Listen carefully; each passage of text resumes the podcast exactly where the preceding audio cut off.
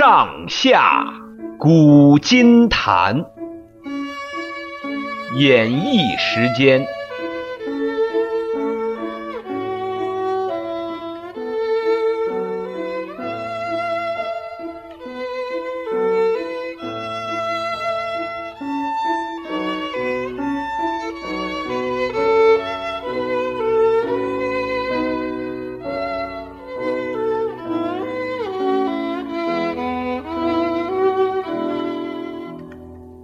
亲爱的听众朋友，大家好，我是演绎，欢迎各位收听《上下古今谈》。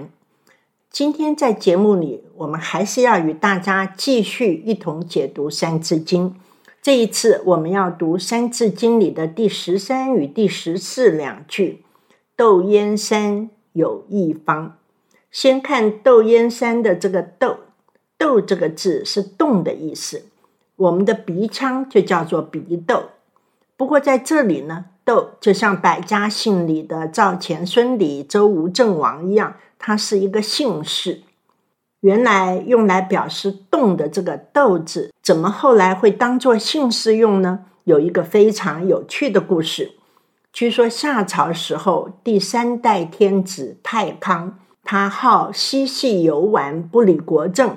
有穷氏的国君后羿就篡夺了夏朝的政权。后羿的名字大家或者不很熟悉，但是后羿的妻子却无人不知，就是奔向月宫的嫦娥。后羿虽然篡夺了夏朝的政权，却没有篡夺王位。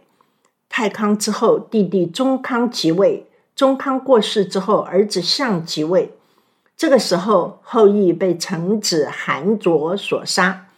韩卓又叫自己的儿子杀了中康的儿子相。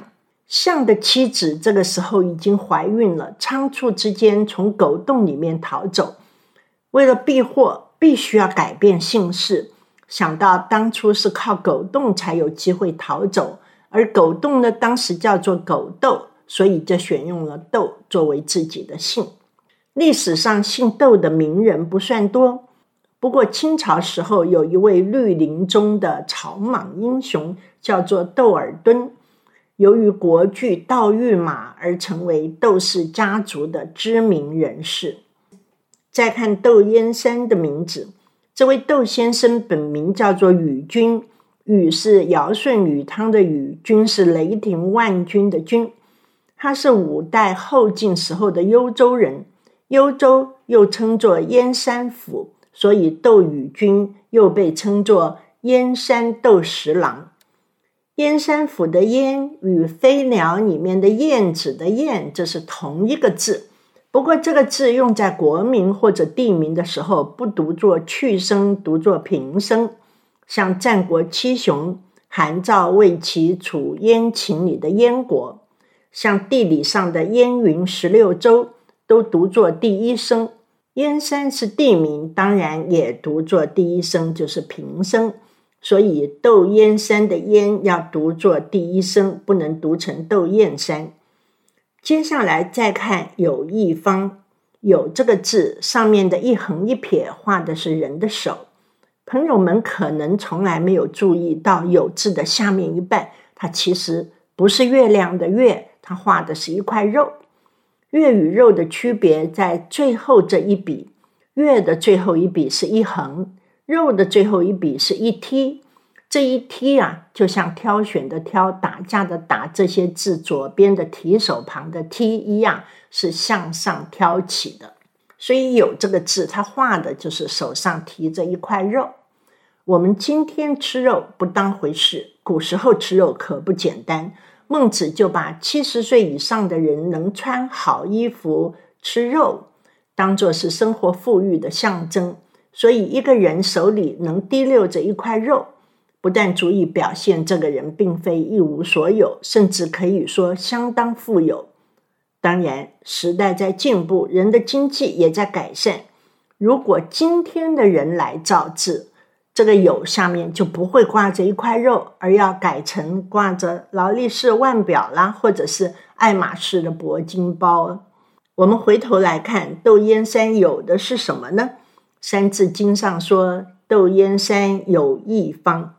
方字的解释很多，在这里指方法、做法、技巧，与我们平常说的千方百计、教导有方的方是一样的意思。什么是义方呢？义和仁这两个字是儒家的两个重要的基本修养。中庸解释什么是义，说义者宜也，用适宜的宜来说明义这个字。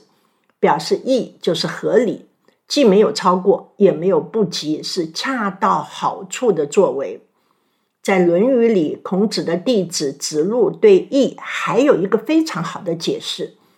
春秋时代天下混乱，孔子周游列国，希望能找到可以推行自己政治理想的地方。当时有些隐者看不惯孔子这种积极于奔求官位的行为。就冷嘲热讽地把孔子形容是一个知其不可而为之的、有点不自量力的人。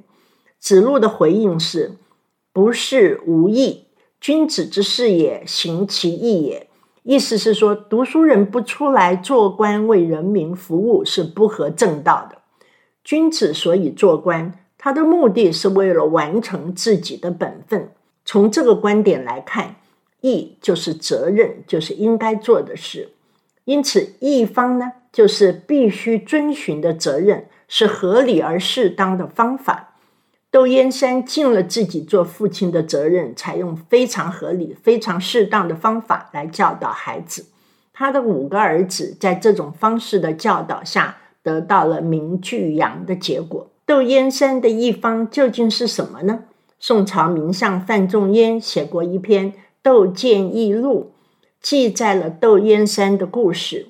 据说窦禹君三十岁的时候还没有儿子。有一天晚上，梦到过世的祖父对他说：“你的命里没有儿子，而且寿命短促，需要及早行善积德才行。”这位窦先生本来就为人宽厚，听到祖父在梦里的祝福，更加行善。家里有一个仆人，曾经盗用过主人的钱，后来怕事情败露，逃走之前写信绑在自己十二岁女儿的手臂上，表示愿意把女儿卖给主人来还债。窦燕山看了，把这封信烧了，并且把这位小女孩交给自己的夫人，嘱咐她好好养育这个女孩，等她长大找个好人家嫁了。又有一次到庙里烧香。在后殿的阶梯上捡到两百两银子、三十两黄金，窦燕山带回家去。第二天一大早就到庙里，在后殿等候。没有多久，看到一个人边走边哭，窦燕山就问他：“你为什么哭泣啊？”那个人回答：“我父亲犯了大罪，被判死刑。我求遍了亲戚，借到了黄金白银，要为父亲赎罪。”但是没有想到，昨天黄昏的时候，有几个朋友邀我喝酒，喝醉了，把金银都弄丢了，没有办法给父亲赎罪了。窦燕山查问了金银的数目，确实相符，不但把金银都还给他，还额外添加了一些财物。此外，亲戚中有贫困无法为家人办丧事的，他就出钱代办，这样有二十七次。有父母过世，女儿没有钱办嫁妆的，他也出钱代办。这样的女孩有二十八人。朋友中有人生活困窘，没有办法存活，窦先生就选择他们家中可靠的子弟，拿钱财供这些人做生意，来养活自己的家庭。这样的情况有好几十家，而当时靠他接济才能有饭吃的人家，更是不可胜数。窦燕山做了这么多善事，结果如何呢？我们节目的时间又要到了，下一次将继续谈窦燕山的故事，期待下次与您空中相见。